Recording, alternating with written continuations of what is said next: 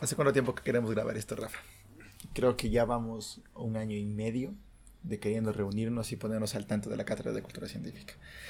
Buenas noches, por cierto, mucho gusto. Gracias por encontrarse hoy, otro día más en la Cátedra de Cultura Científica. No estoy solo, estoy con el co-creador de la cátedra, con Rafa. Rafa, buenas noches, saluda, sea amable con la gente. Hola Isaac, ¿qué más? Pues la verdad es que hace mucho tiempo que, que queremos ya grabar esto. Creo que este rato somos las voces detrás de todas las publicaciones que tal vez ustedes ya han visto en Instagram y si no lo han visto pues corran a la página de Cátedra de Cultura Científica en Instagram. Ya saben lo que tienen que hacer. Ajá. y entonces pues nada, aquí vamos a hablar un poco sobre cómo nació todo esto y pues vamos a darle. ¿Quiénes somos, Rafa? ¿Por qué? Ahí siempre nos han preguntado, sobre todo cuando iniciamos, ¿por qué Cátedra de Cultura Científica? Y creo que esta, esta pregunta ha sido más por parte de familiares y amigos cercanos, ¿no? De por qué Cátedra de Cultura Científica. Y aquí ponemos dos cosas. El inicio real de la Cátedra de Cultura Científica, que fue durante una campaña política, las cosas como son, como una forma de querer explicar las cosas a la gente, una forma de investigar. No, claro, pero ahí en ese momento, pues como, como campaña política era más la creación de un club de investigación. No era tanto la cátedra en sí como es ahora. Exacto. Ajá, entonces era como que el club de investigación, queríamos que Queríamos llamar la atención de los estudiantes, de los docentes, obviamente, porque, bueno, como médicos en realidad tenemos que buscar siempre la actualización y, la investigación es parte de nuestro día a día. Entonces, queríamos, con los pocos conocimientos que, en esos momentos teníamos, estábamos queriendo ya, eh, captar la, la, atención de los, de los estudiantes para que ellos también tengan un poco más sobre el conocimiento de que la investigación no es algo tedioso, sino que es algo muy divertido en realidad. Queríamos enseñar. Queríamos enseñar. Pero no queríamos que sea una materia. Porque para materias ya había muchas, sino tal vez en ese rato nos pusimos a pensar, no me acuerdo, creo que estábamos en el bar de, de, de la universidad, de la facultad, cuando dijimos, ¿y si hacemos como que la cátedra de cultura científica?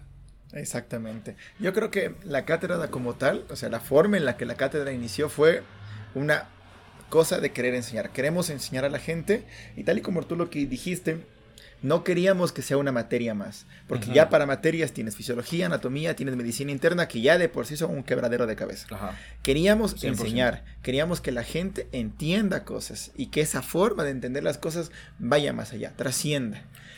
Pero no fue hasta años después. Se quedó en pausa un rato el proyecto. Se quedó años en pausa, años. tiempo. Durante la época de la pandemia, para quien no lo sepa, Rafael y yo nos conocemos años. Durante la época de la pandemia eh, queríamos empezar queríamos empezar a grabar un podcast sobre, no sabíamos que todavía, de hecho la cátedra inició como un podcast, o sea, realmente inició como la idea de un podcast, pero nunca la llevamos a cabo, jamás escribimos un guion, queríamos más o menos, teníamos la idea, pero jamás la llevamos a cabo.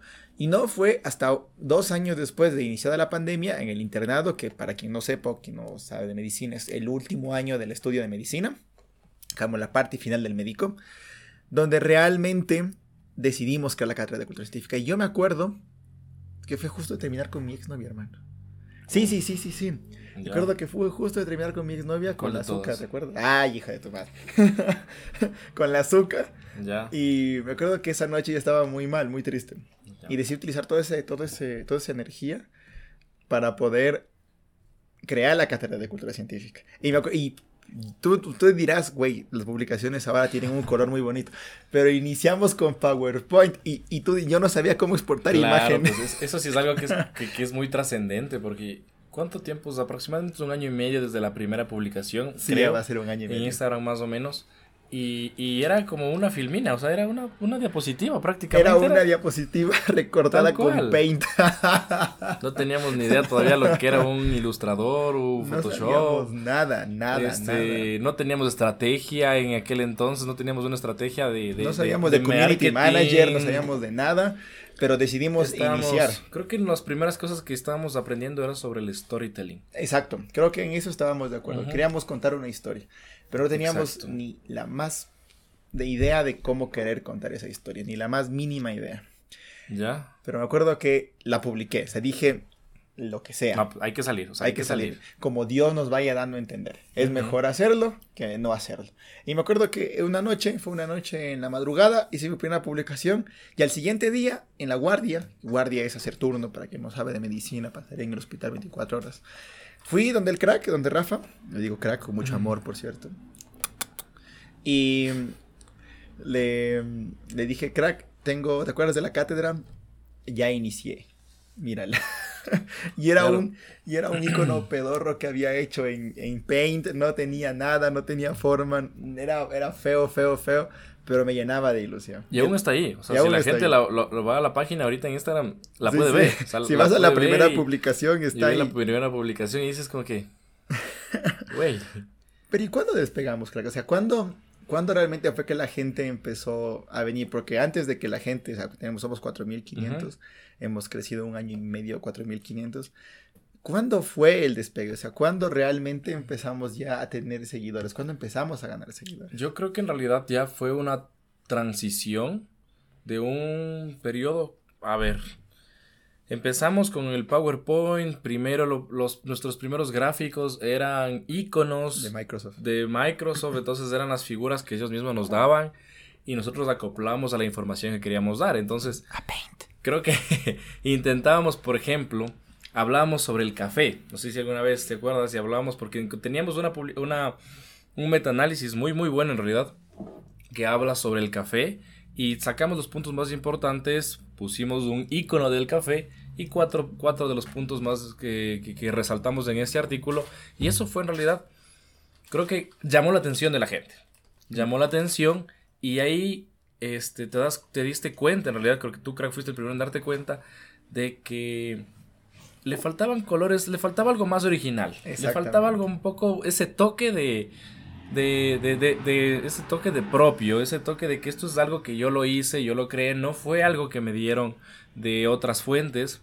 Y yo creo que ahí comienza ya la parte de lo, a aprender ilustración, a poder tener nuestros propios colores, un logo.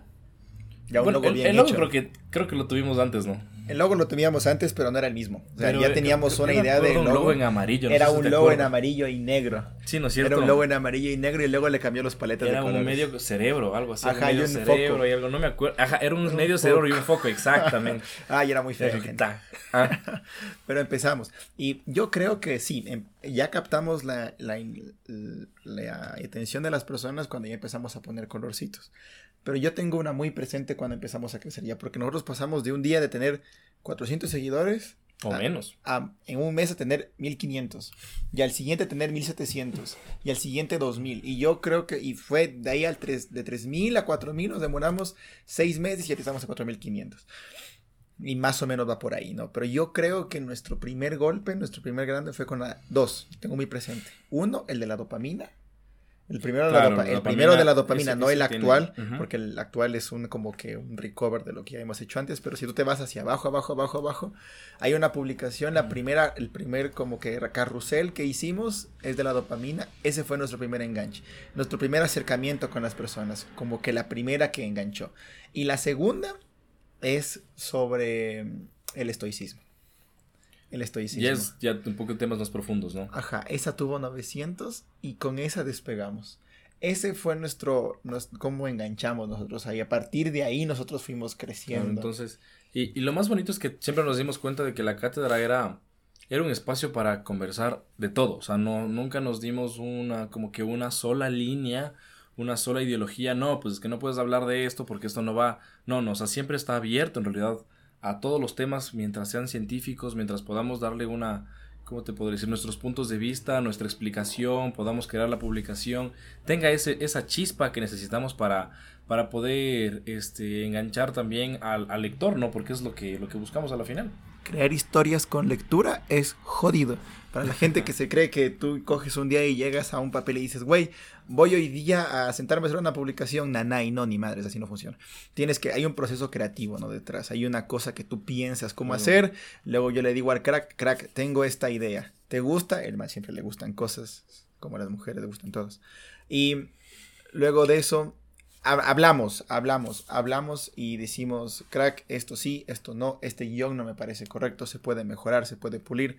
Y después de un proceso de proceso creativo, edición, se la pasa a Illustrator, se empieza a hacer las imágenes y ¿Cuánto tiempo más o menos demoramos haciendo cada, cada ilustración? Las primeras ilustraciones, nosotros no teníamos una fecha. Antes, antes no había, no existía el martes de cátedra científica. No había un martes, de cátedra. Podía ser un miércoles, un jueves, un domingo, un sábado. Era el día en el que tenías tú, que terminabas la publicación. Porque Exactamente. Pues demorábamos, si quieren, una publicación dos, tres semanas. Oye, más o menos. a veces hasta un mes. ¿Cuánto nos tomaba hacer una publicación? O sea, actualmente tenemos como que un proceso, ¿no? Claro, ya, ya es más, más regular, ya tiene un poco más de, de... Pero yo recuerdo cuando tuvimos la publicación esta de la leche Ajá, justo, justo quería tomar ese tema. Hermano, quería fueron topar ese meses, fueron meses de leer. Quería topar ese tema porque de la leche se salieron como tres, cuatro publicaciones. Cuatro fueron. Y... Dos ilustraciones directas. ¿Y fueron como tres o cuatro meses? Fueron cuatro meses. Fueron cuatro meses. Y pues la gente cree que es, ya, es, no tienes que leer y discriminar, porque tú pasas por un proceso de filtro. Es decir, tú no puedes coger cualquier artículo y decir, en este artículo dice que José Francisco no, no debes comer eh, arroz porque engorda. ¿Y quién carajo es José Francisco? Y tú no puedes coger el artículo de José Francisco y citarlo porque ese man lo dice. No, tiene que haber una metodología. Y eso es lo que realmente el detrás, ¿no? el proceso creativo es, sí, poner el guion, el personaje del tío Cátedra, diciendo las cosas. Pero armar toda la información es jodido, es, muy complicado. Es muy complicado crear cosas. Claro, tú, tú me hablas del tío Cátedra.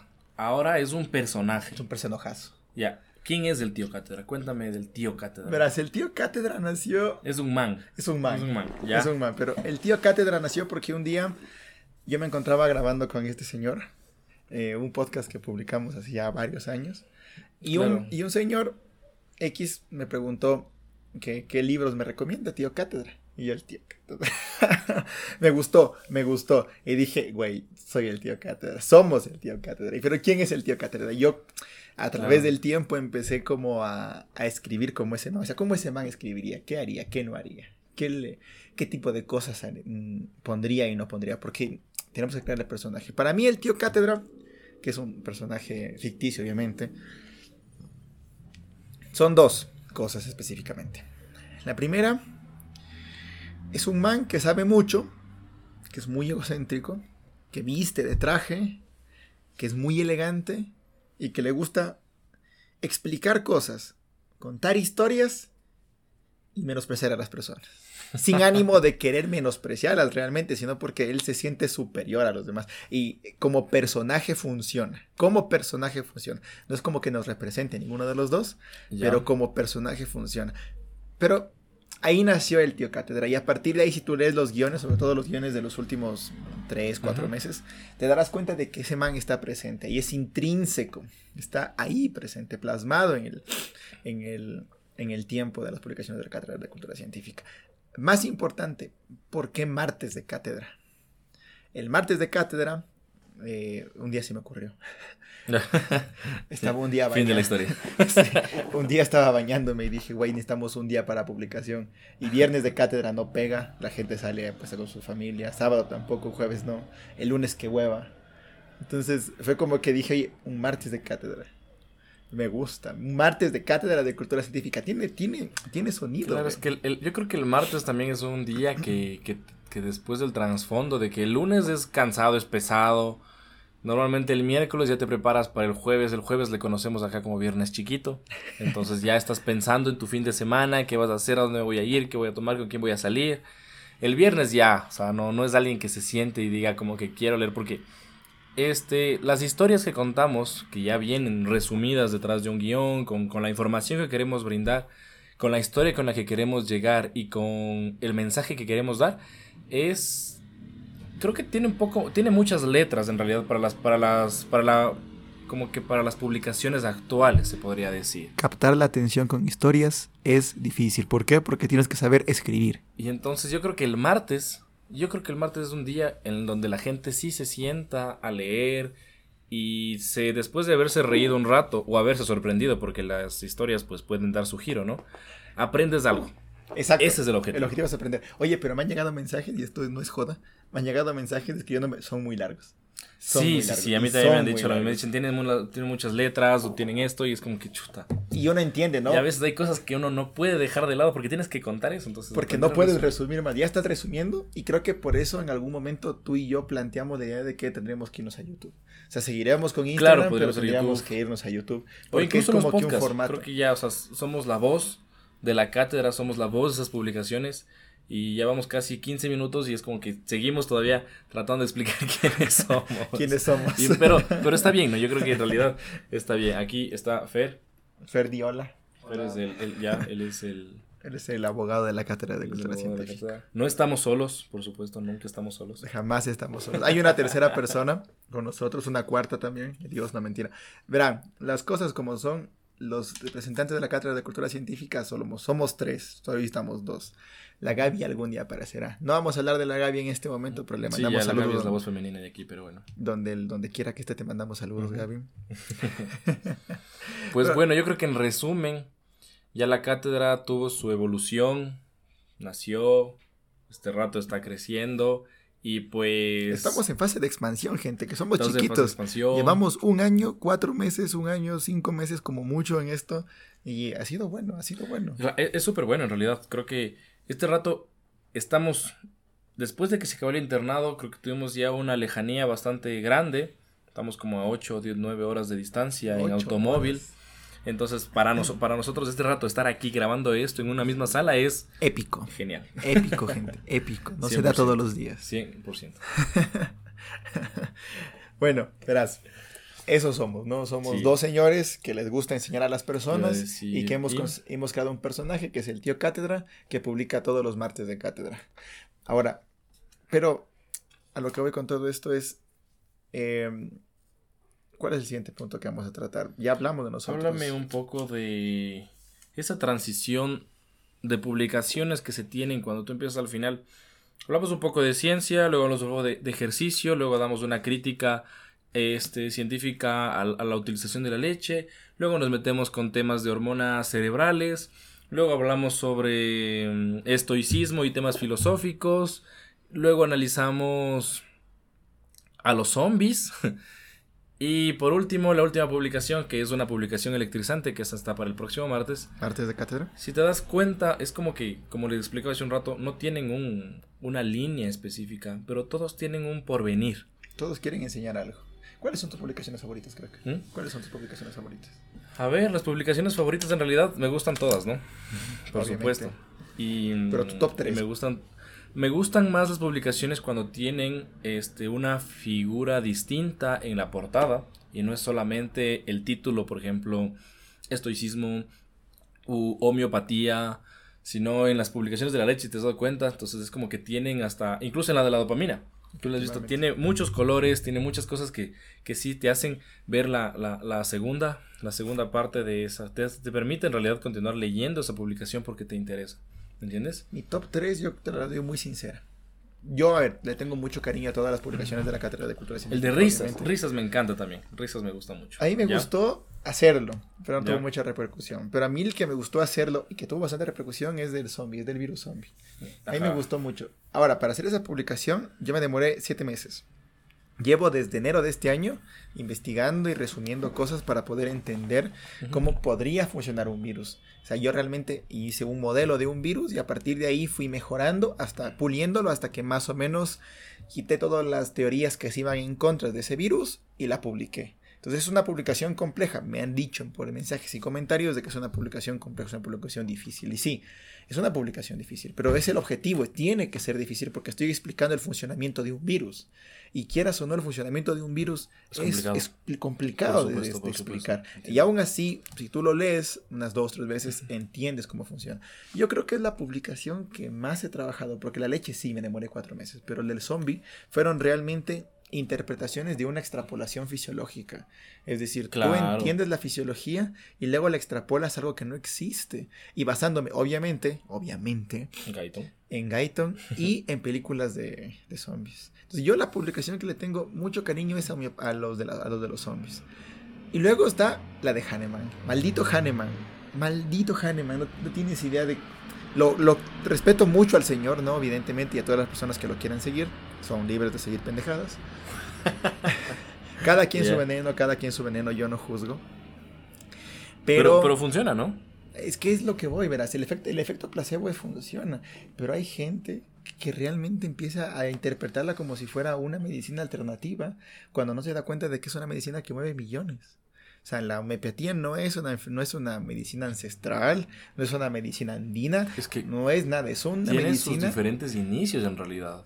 Sí, exacto, eso sí. Porque no es solamente Hahnemann. No, sí, el iniciador fue te vas para México, te vas para Argentina y te vas en Alemania, tienes. Sí. Es una industria. Un tridente de homeópatas, pero. Es una industria, es una industria. La gente no entiende. La homeopatía no es medicina alternativa. Es una industria farmacéutica que te vende azúcar. Para las personas que no quieran entender eso, les digo yo, te venden mentitas con sabores que prometen curar el cáncer. Y tú me dirás, y tienes toda la razón del mundo, decirme, Isaac, pero cura el cáncer. Y ya, efectivamente, se llama efecto placebo. Y el efecto placebo hace milagros. Es la frase esta que dice Cristo de, la fe mueve montañas. Chute, yo creo que eso podríamos entrar igual en debate. Podríamos también invitar a otras más personas en un próximo podcast, porque si no nos vamos a extender muchísimo para hablar sobre la homeopatía. Sí, a ver. Yo respeto también el punto de vista, obviamente. Pero hay muchas cosas, hay mucho trasfondo en realidad. Como se dan cuenta, Rafael es políticamente correcto, yo soy más cabrón. a Besos. entonces, a lo que quería llegar es cuando sale una nueva publicación de Melapela News. Melapela News. El único lugar de noticias sin argumentos. Güey, Melapela News es viejísimo. Yo creo que Melapela News podría ser una publicación de lo que acabaste de hacer sobre la homeopatía. Lo que acabaste, lo que acabaste de hablar sobre la homeopatía. Y ese trasfondo que me gustó la frase que dijiste, la homeopatía no es una medicina alternativa. Es, una industria, farmacéutica. Exactamente, gente, que no se les olvida. Y eso solo un periodista de Melapela News podría llevarlo. Melapela News, el único lugar de noticias sin argumentos. Eso es viejo, es viejo. Es más viejo que la cátedra de cultura científica. ah, ¿en serio? ¿Tiene otra historia? viejísimo, Melapela News. Yo tenía una... Pásame otra cerveza para continuar hablando. Por cierto, para la gente que nos está escuchando, estamos tomando Club Doble Malta. No nos están patrocinando, por cierto. Estás pidiéndote aquí público Club, por si escuchas esto. Eh, no creo que lo escuches. Espérense, abro la, la cerveza, gente. Van a escuchar. Uy, qué rico. Uf. Verán, Me la pela News nace como un proyecto de un chiste que uno de mis mejores, uno de mis grandes amigos del Salvador se llama, se llamaba Diego. Me, no, ya no se llama Diego. O sea, no, no he hablado con él, ¿no? Pero por aquel entonces se llama Diego. Y un día estábamos hablando y estábamos escribiéndonos pendejadas y él decía cosas sin sentido y lo justificaba con un artículo científico que no existía. Y yo decía cosas sin sentido y lo justificaba con un noticiero que no existía. Y ahí nació Me la pela News, el único lugar de noticias en argumentos. me encanta, me encanta. ¿Cuándo sale una publicación de Me la pela News? Yo creo que es difícil. Pronto, ¿o no? Puede ser. Puede ser. A la gente le gustó Me la pela News, a la gente claro. Es una parodia, es un ensayo. Es como el Ministerio de Salud Pública del Ecuador. Un ensayo, una parodia, un espectáculo circense. Ahí verás, cierto, no te he explicado. ya que. ¿Qué quieres decir del ya que, circense? Ya que no, ya que estamos hablando aquí, gente, les voy a dar un pequeño spoiler. Llevo, aún no la voy a publicar, obviamente, pero esperen la publicación en algún momento. Llevo casi cuatro meses investigando sobre el déficit de, de medicamentos aquí en Ecuador. ¿Cuál es el culpable? El, Estado, el Ministerio de Salud Pública del Ecuador como representante estatal, o es que realmente somos pobres. Tengo hasta contratos firmados, o sea, tengo documentos que respaldan lo que lo voy a publicar, pero no puedo decir nombres porque la mayoría de contratos que me han pasado tienen eh, secreto, de secreto de confidencialidad. Es decir, que si revelan información, se someten a delitos empresariales. Y está interesante. A grandes rasgos, no les voy a decir de qué va, porque aún tengo, estoy armando el guion.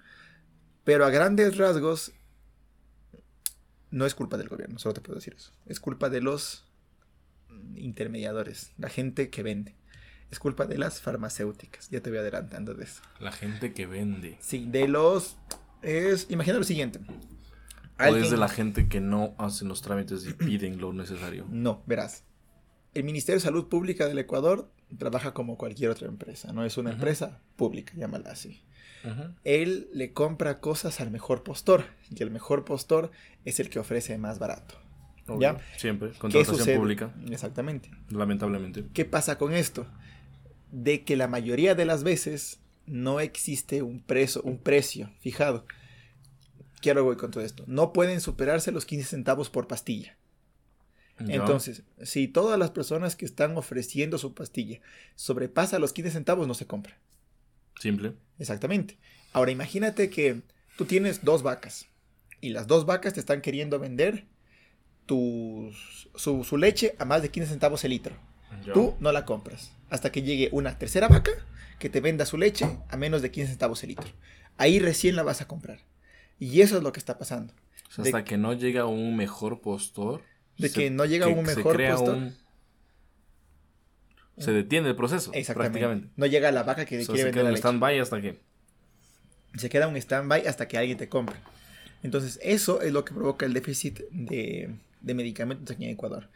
¿Por qué? Ya tú dirás, porque es cumple el gobierno, porque no debería existir un fijo de precio. Deberíamos comprar el más barato, sí, pero no que haya un límite hacia abajo, sino que el más barato que haya que exista. claro, sí te entiendo. Y entonces, bueno, te lo resumo, ¿no? De eso va, de que existen postores, pero no existe un postor que cumpla los requisitos del Estado. Y entonces no se compra. Ese es el porqué del déficit de medicamentos actualmente en Ecuador. Ya lo voy a publicar. Como te digo, no puedo hablar de las personas que me dicen porque... Espérenlo, gente, muy pronto va a salir. ¿Me la pela news o no? No, bueno, me la pela news será otro, otro día. Pero en un martes de cátedra, en un futuro, hablaremos de los medicamentos en Ecuador. No será este mes ni el siguiente porque aún tengo que recuperar. encarcelado por difamación. Glu, glu, glu, o niña encarcelada por difamación. Ay, no. Lo bueno es que tenemos nuestro abogado y y no es el que lo tengo aquí colgado, sino es mi hermano. es Fernando. Es Ferchis. Y él es el que, pues, bueno, tiene mucho trabajo por hacer después de que ya salgamos a la luz. Ay, no. Esperemos que no tenga nada que hacer. No, sí, de tener. bueno, gente, ¿cuál es el siguiente punto, crack? Ya hemos hablado de quiénes somos, ya hemos hablado de... Eso sí. Ya hemos hablado en las publicaciones que nos han gustado, ¿no? Oye, pero tú no has dicho cuál te gusta. Yo he dicho que me gusta el zombie. a ver, a mí me gusta mucho bueno, dos, dos de las publicaciones más, más grandes que este rato han estado en pausa. Porque la que le tengo mucho cariño es sobre el tema de la marihuana y el cannabis. No soy consumidor, cabe recalcar. Sin embargo, me gustó mucho cuando la estudié. Porque se me hacía extraño de que tenía muchas, muchas, muchas reacciones diferentes entre las personas que conozco que la consumen. Imagínense que hay gente que la consume para dormir, para comer, otros para disfrutar más, no sé, una fiesta, otros incluso para disfrutar más las relaciones sexuales, otros porque les ayuda a estudiar. Y entonces me acuerdo que con, dos de mis compañeros, de mis grandes compañeros de, toda la carrera en sí, hicimos una investigación en una para la cátedra de para la materia de neurología donde sacamos el, donde sacamos un póster sobre el tema de la el hicimos también una, un estudio bibliográfico sobre el uso de la marihuana, o sea, del cannabis en sí, en, en, pacientes que tengan dolor crónico. Ahí nació en realidad esas ganas de investigar sobre la marihuana. Entonces, porque la gente piensa que marihuana solamente es el nombre del cannabis y a lo mucho tienen el THC en la cabeza y nada más. No, son varias cosas. Y se olvidan de que existe también el sistema cannabinoide, el sistema endocannabinoide, se estiman que existen los que el mismo cuerpo en realidad tiene los receptores para la marihuana en sí. ¿Y qué hace la marihuana, crack? ¿Mm? Cuéntanos un poco más. ¿Qué hace? A ver, a ver, es que tenemos que aquí diferenciar en dos partes, lo que sería marihuana y lo que sería cannabis. Sí, prácticamente son, son, es una forma de llamarla en realidad, pero de aquí el nombre correcto es cannabis.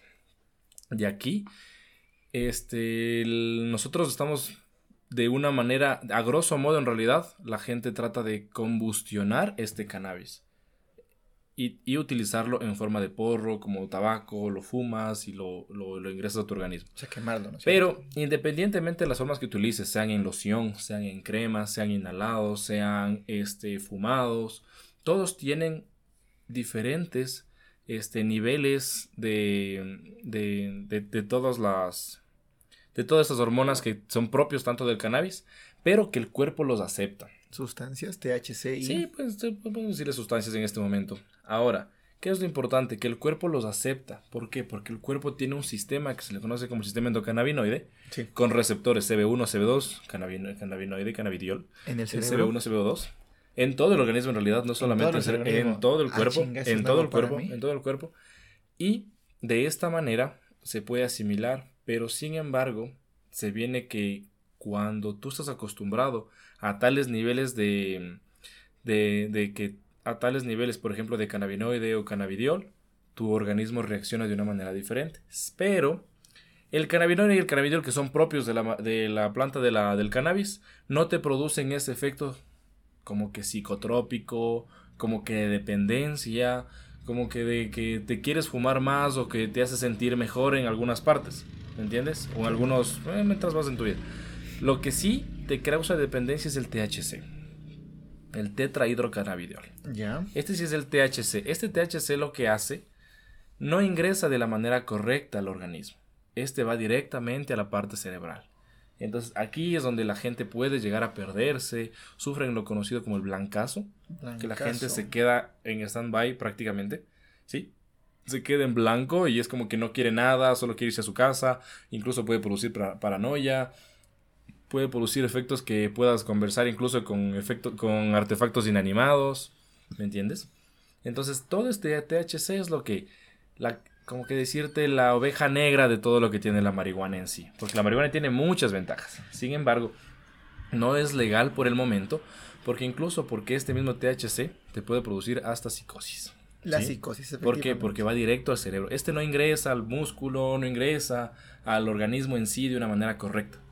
Efectivamente estamos a favor de la legalización de marihuana. Yo, efectivamente, sí. ¿Tú Por supuesto que sí que estoy a favor, pero más que todo para estudios. Efectivamente, yo para Porque si no se estudia, ¿cómo sabes? ¿Cómo sabes que no es buena o cómo sabes que es mala? O sea, nosotros lo que tenemos es una herencia filosófica sobre que si las drogas son malas, la marihuana es una droga, es mala. O sea, y sí, o sea, verdad, pero la gente no entiende que asumimos que el alcohol es malo.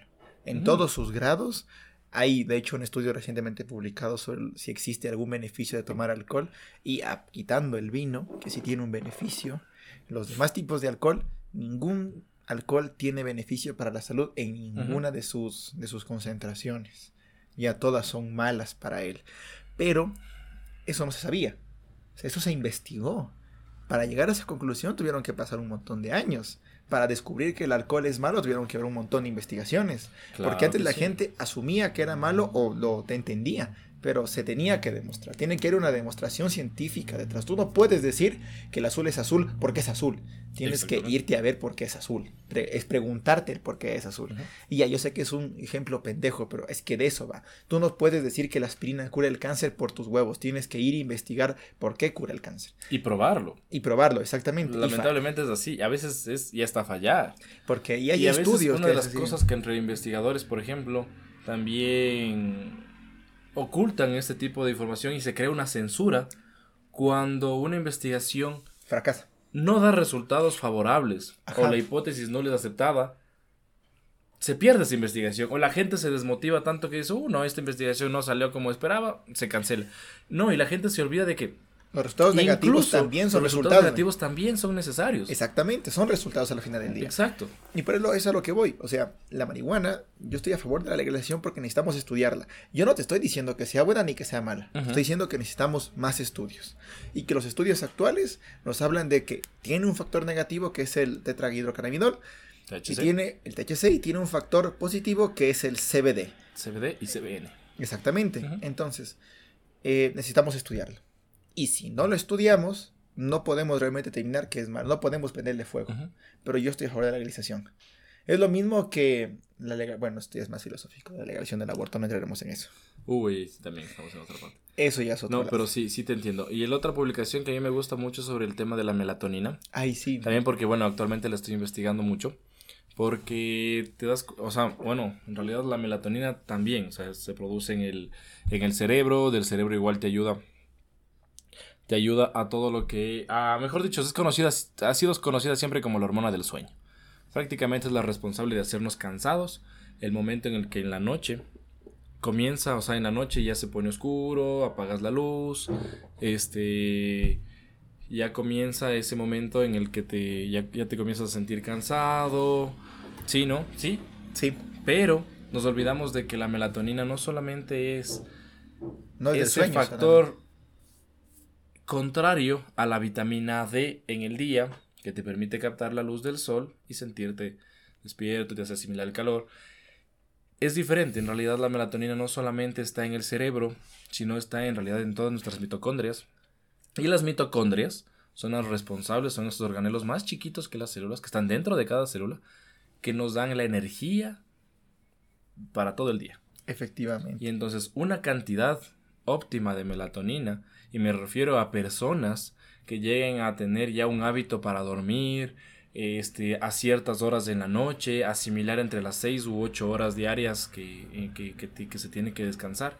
Esta melatonina puede llega a las mitocondrias de todo el organismo y así tú puedes llegar a tu carga del 100% para el siguiente día. Lo mismo que el ácido fólico, vaya, ¿no? Pero lo que voy a contar esto es que la melatonina, el ácido fólico y el, la marihuana, los dos primeros tienen estudios, tienen full estudios para ver si son buenos, si son malos.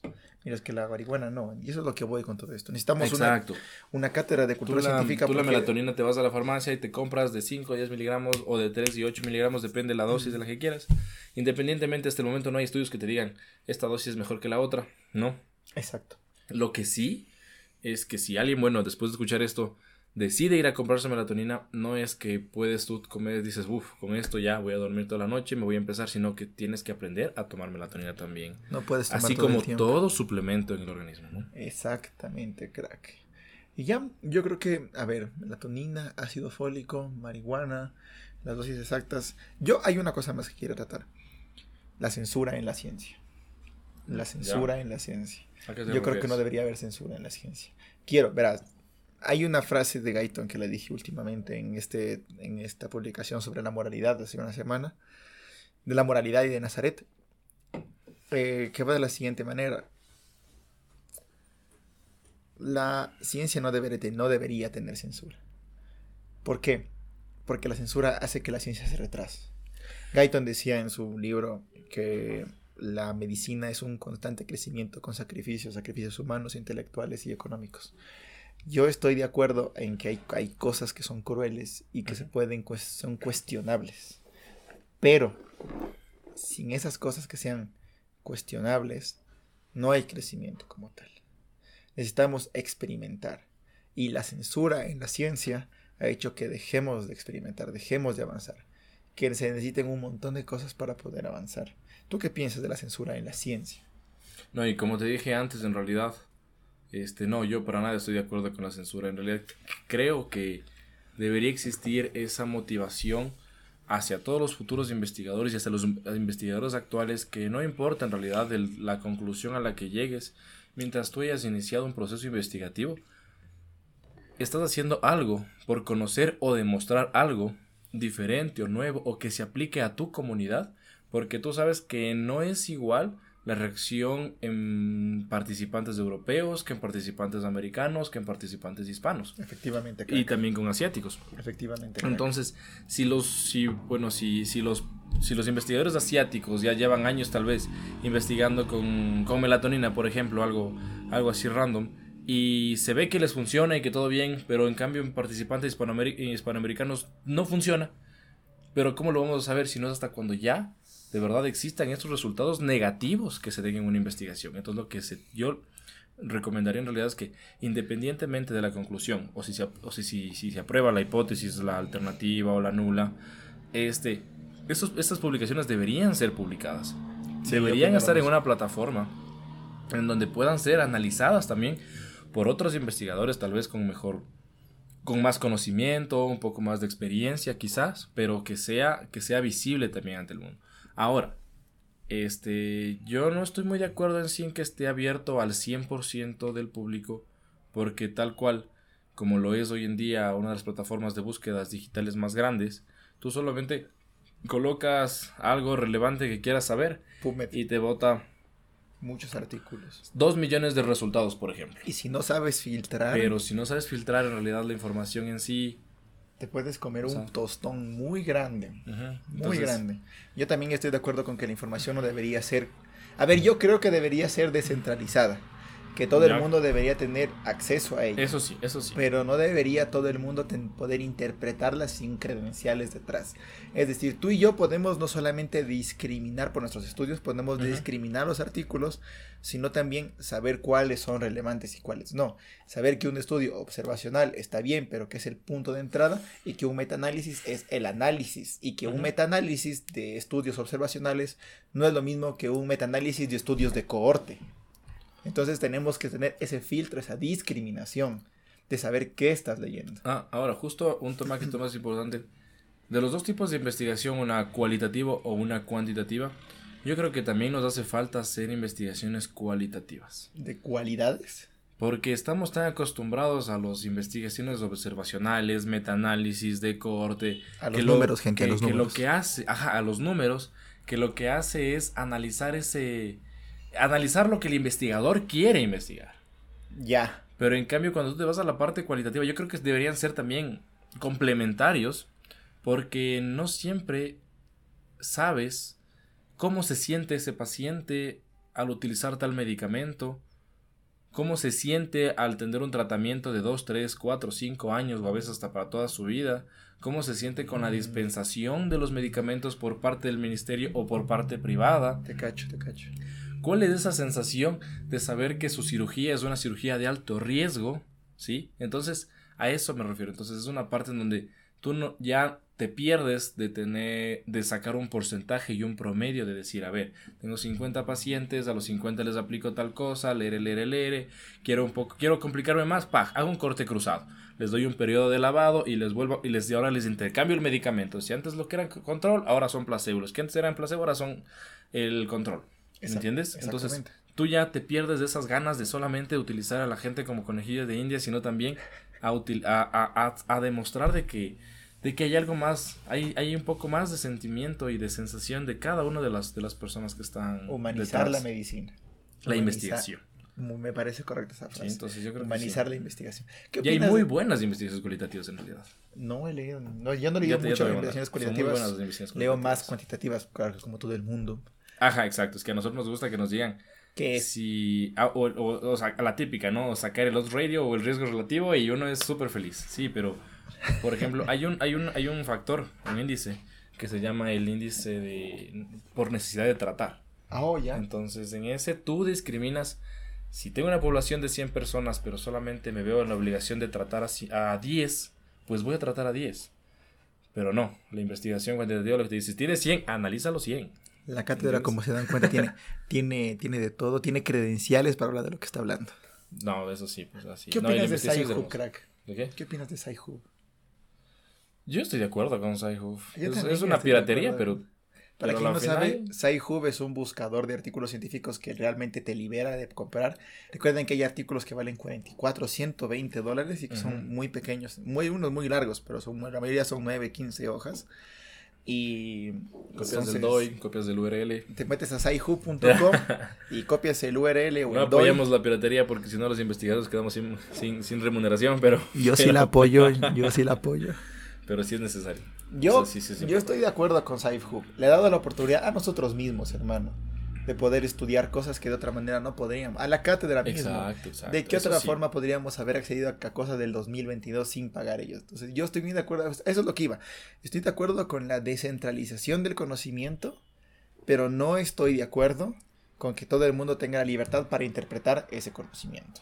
Quiero decir, tú no puedes interpretar si no tienes las credenciales necesarias para poder interpretar. Y creo que eso es todo, crack. Ya hemos hablado de todo lo que hemos querido hablar. Eh, yo creo que sí, hasta cierto punto sí. Bueno, ya, ya han pasado bastante tiempo también. Creo que, no sé, alguna, alguna, frase final que quieras dar? ¿Algún mensaje final que tengas en mente? Crean en Dios, gente. Yo sí creo en Dios. no, ya, se fuera de broma. Lo que yo quisiera decirles es, eh, gente, estudien, permanezcan inteligentes. Realmente permanezcan inteligentes.